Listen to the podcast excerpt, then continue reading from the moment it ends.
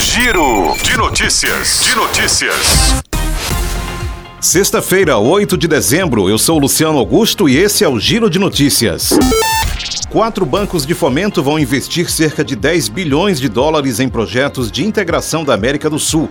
Participam da iniciativa o Banco Nacional de Desenvolvimento Econômico e Social, o BNDES, o Banco de Desenvolvimento da América Latina, o Banco Interamericano de Desenvolvimento, BID, e o Fundo Financeiro para Desenvolvimento da Bacia do Prata.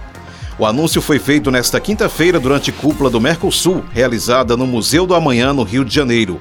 A iniciativa, chamada de Rotas para a Integração, prevê ao menos cinco redes de conexão no continente, com o objetivo de desenvolver a infraestrutura, o comércio e as trocas estratégicas na região.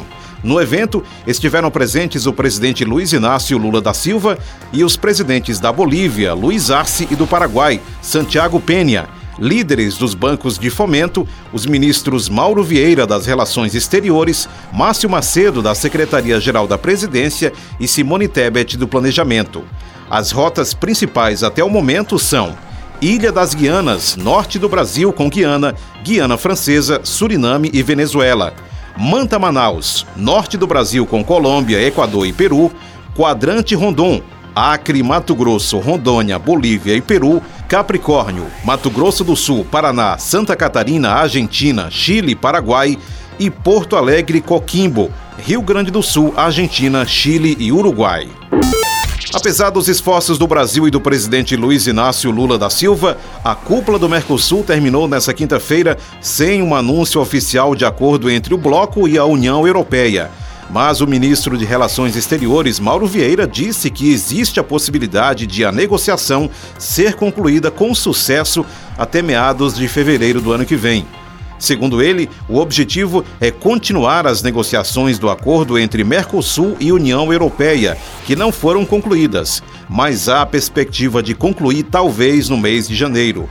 Nos últimos dias, líderes dos países e diplomatas intensificaram as negociações que já duram quase 20 anos.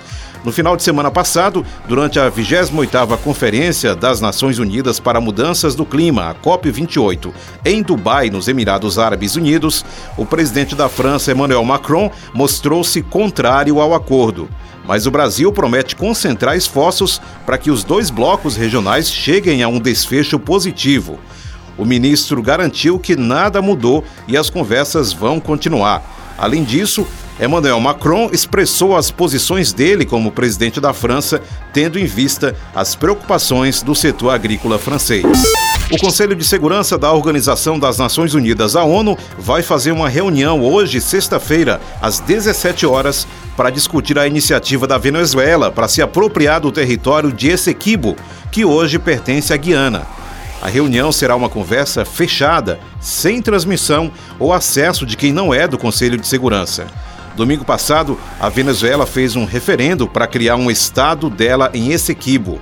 Metade dos eleitores votaram e, entre esses, 95% escolheram incorporar a região ao mapa venezuelano.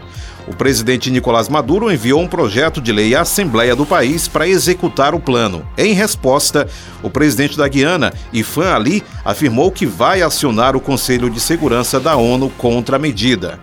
O governo brasileiro também acompanha essa movimentação nas fronteiras.